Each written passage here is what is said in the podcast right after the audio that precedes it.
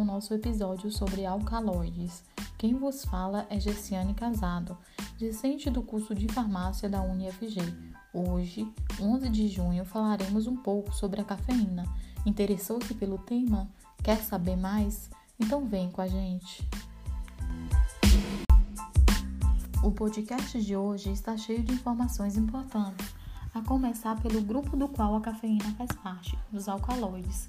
Sabemos que este constitui uma vasta quantidade de metabólitos com grande diversidade estrutural, com um elevado número de atividades biológicas.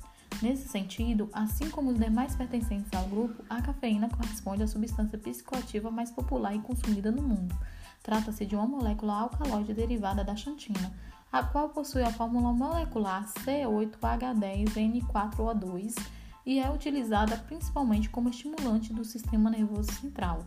Existem várias discussões sobre o efeito da cafeína no organismo humano, desde aspectos que consideram a substância como prejudicial à saúde se consumida em excesso, até o benefício causado por esta como recurso para o aumento do desempenho físico em exercícios, esportes e aumento de algumas capacidades psicomotoras. Em vista disso, são diversas as fontes naturais da cafeína, como grãos, frutos de plantas e ervas, vários os produtos encontrados no cotidiano que contêm cafeína, sendo eles cafés, chás, refrigerantes, energéticos, chocolates, suplementos para academia, medicamentos, entre outros. Com relação à obtenção desse composto, sabe-se que as metilxantinas representam entre 1 a 3% na constituição das sementes. A semente de café possui dois tipos de alcaloides, cafeína e trigonelina, como principais componentes, sendo que a cafeína é sintetizada a partir de xantosina, derivado de nucleotídeos purínicos. Nesse contexto, a xantosina, que é o composto de purina inicial da cafeína, atua como substrato para o grupo metil doado por S-adenosil-1-metionina. São pelo menos quatro rotas de nucleotídeo de purina para a xantosina, sendo a principal rota para a cafeína advinda da 7-metilxantosina, que é convertida em 7-metilxantina e origina a teobromina, que finalmente produz a cafeína. Todo o processo é desencadeado tão somente pela existência de genes específicos e com auxílio de enzimas igualmente essenciais.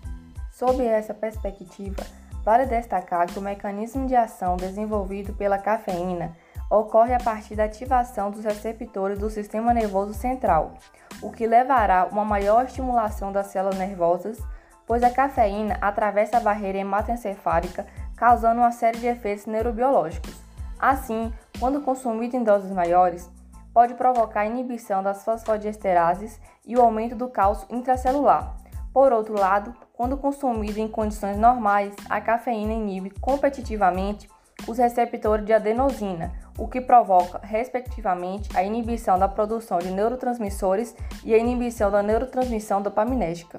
Por tudo isso, nota-se que a cafeína tem grande empregabilidade, produzindo efeitos renais, atuando no tratamento de edemas associados à insuficiência cardíaca congestiva, no tratamento da apneia recorrentes em recém-nascidos e prematuros, aumento dos efeitos broncodilatadores, melhorando a função pulmonar em asmáticos, além de promover efeito antidepressivo, ansiolítico, neuroprotetor e melhorar a função cognitiva, prevenindo o risco de cirrose hepática e proporcionando um maior rendimento físico durante os exercícios. Trata-se de uma substância muito aplicada para a melhoria na atenção e no desempenho em atividades que exigem coordenação motora. Ademais, atua também no tratamento de algumas doenças como doença de Parkinson e Alzheimer, e quando incorporada em outras composições, promove ações analgésicas para dores de cabeça, antipiréticas e antigripais. Nesse sentido, a cafeína se engloba em várias aplicabilidades benéficas ao organismo. Entretanto, vale salientar que o uso seu exagerado pode acarretar diversos efeitos colaterais de dependência e toxicidade. Com isso, por ser uma substância muito consumida, faz-se necessário o aprofundamento em estudos para caracterizar os seus efeitos.